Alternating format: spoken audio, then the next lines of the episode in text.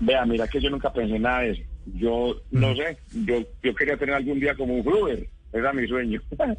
tener como un Gruber y Ah, ascender ese madre y hacer la plata ahí. Pero yo seguí cantando para ser el guitarrista de una agrupación que se llama Los Muchachos Decentes, el mandarín de los Muchachos Decentes aquí, es de música de, de sobrina. Ahí fregaba, trovaba, echaba chistes y le decía a la gente que iba a grabar una canción popular un día de estos. Y el día menos pensado, estábamos en, un estudio, yo grababa guitarra allá y, resultó la primera canción que hice, yo ahí me di un despecho ya con 19, la grabamos y la teníamos ahí por recochar porque primero que todo pues el factor plata con las emisoras y con todo ya está poniendo de moda, entonces uno, ahí decía, no, uno no queda por ahí joder. Grabé dos canciones y las tenía guardadas. Y un día en una borrachera las empecé a cantar y los amigos, uy hermano, ¿qué es eso? Empecé yo a, a trabajar en San Andrito en ese tiempo y ahí de Pereira. Y todos esos amigos míos que vendían en entonces piratería o me metían en cuantos día había, si es vallenatos, si era de rock, me metían de primero, déjala que se vaya.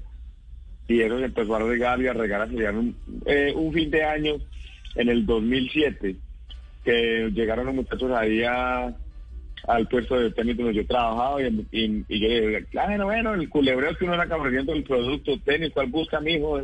¿De, marca? No, hermano, lo que pasa es que queremos ver cuándo cobra usted por cantar. Y yo me, me atreví a decir que 300 mil y así empecé, y así empecé el fin de semana a cantar dos, tres veces y pues ya le cambió uno la vida, usted canta en los buses, hacerse tres, cuatro conciertos de 300, 400 mil cada ocho días. Ya me entró más ánimo y empecé a quemar más CDs, ya todo el que me encontraba le daba un CD y yo creo que inundé a todo Pereira de CDs hasta que me empezaron a llamar las emisoras ya solas. Pueden llamarme ¿Qué hermano, tal? ¿usted por qué no ha venido por a traer el CD?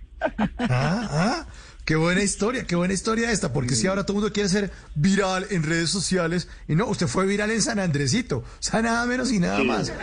Nada más y nada menos con mis amigos de San Andresito fue que empecé yo y siempre el de... A mí me ha preguntado mucho qué pienso yo de toda la piratería. Yo digo, realmente nosotros como artistas de una temporada en el mundo que los ingresos nos los hacemos en conciertos y yo prefiero encontrarme en un semáforo un pelado vendiéndome un CD mío quemado y no atracándome. Claro. Sí, sí, eso sí es verdad. En las noches la única que no se cansa es la lengua.